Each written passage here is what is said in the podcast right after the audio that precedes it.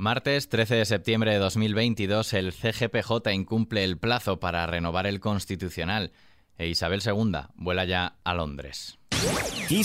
Noticias con Daniel Relova.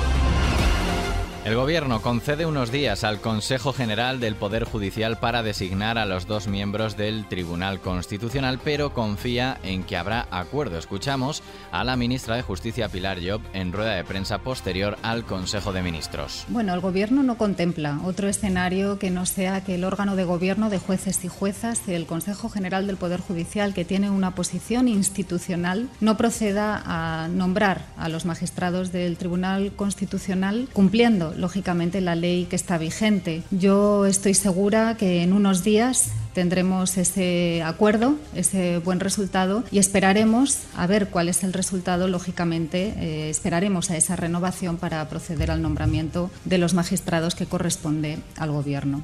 La concesión de ese plazo se debe, según fuentes de la Moncloa, por respeto a la voluntad manifestada del CGPJ de llegar a un acuerdo. No obstante, Job ha mostrado en varios momentos su preocupación por este incumplimiento de la ley por parte del órgano de gobierno de los jueces, ya que este martes se cumplía el plazo legal de tres meses que se le concedió para designar a sus candidatos al Constitucional. La ministra en su intervención ha descargado de responsabilidad a los miembros del Consejo General del Poder Judicial y ha sostenido que este momento es exclusivamente por culpa del PP.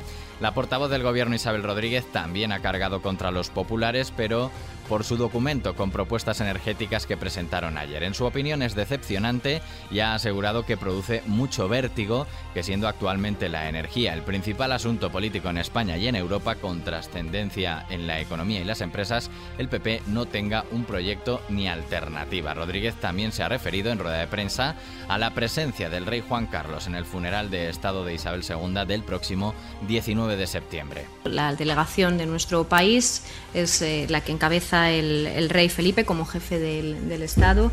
Entiendo que, que el rey emérito atiende una invitación personal y por tanto nada tiene que decir el gobierno de España. Desde la oposición, el líder del PP, Alberto Núñez Feijo, ve oportuno, adecuado y lógico la presencia del emérito.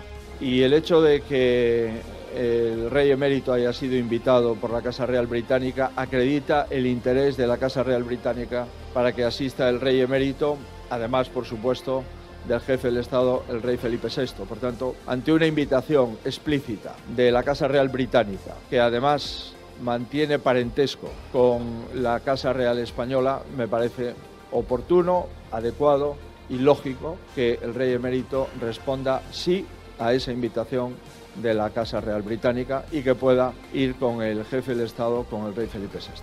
Hasta que llegue ese funeral de Estado aún faltan días. Este martes miles de personas han despedido a la soberana británica en la Catedral de St. Giles de Edimburgo. A las 5 de la tarde, hora local, los restos mortales de la monarca han sido trasladados en avión hasta el Palacio de Buckingham en Londres. Mañana está prevista la apertura de la capilla ardiente en Westminster.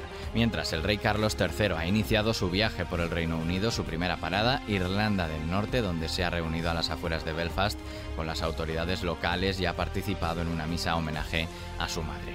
En clave económica, la inflación en España se moderó tres décimas en agosto y se situó en el 10,5% debido al abaratamiento de los carburantes, aunque la tasa se mantiene en dos dígitos por tercer mes consecutivo por la subida récord de los alimentos desde que hay registros y el incremento de la electricidad.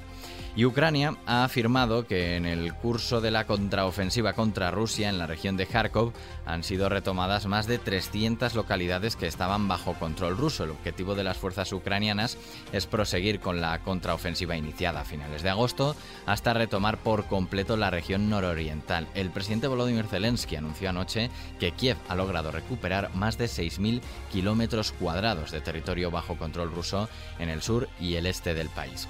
Sobre este asunto se ha referido en la Eurocámara el alto representante de la Unión Europea para Política Exterior, Josep Borrell, que ha pedido a los europeos que redoblen su apoyo a Ucrania. Ucrania ha lanzado una contraofensiva que está teniendo un éxito mayor que lo esperado incluso por nosotros, que no es el momento de desfallecer, al contrario, es el momento de redoblar nuestros esfuerzos. ¿Quién hubiera pensado cuando Putin lanzó la guerra que seis meses después el ejército ruso estaría a la defensiva o retrocediendo? Eso es posible gracias primero a, a su valor y a su compromiso en la defensa de su país, pero también gracias al apoyo que les hemos prestado. Yo quiero aprovechar esta tribuna en el Parlamento para dirigirme a los ciudadanos europeos y pedirles que no flaqueen en su apoyo a Ucrania. Momento de hablar de cine al carras de la directora catalana Carla Simón, ganadora del Oso de Oro en la pasada Berlinale, representará a España en la 95 edición de los Oscar compitiendo por el premio a la mejor película internacional. Lo ha anunciado este martes la Academia de Cine Española. Y nos vamos, como es habitual, con música.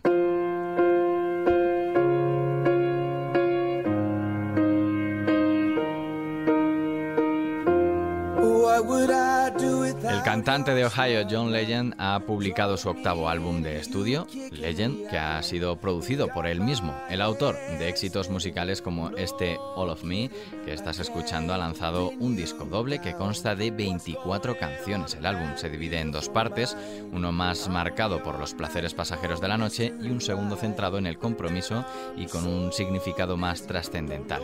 Tienes más detalles en nuestra página web xfm.es.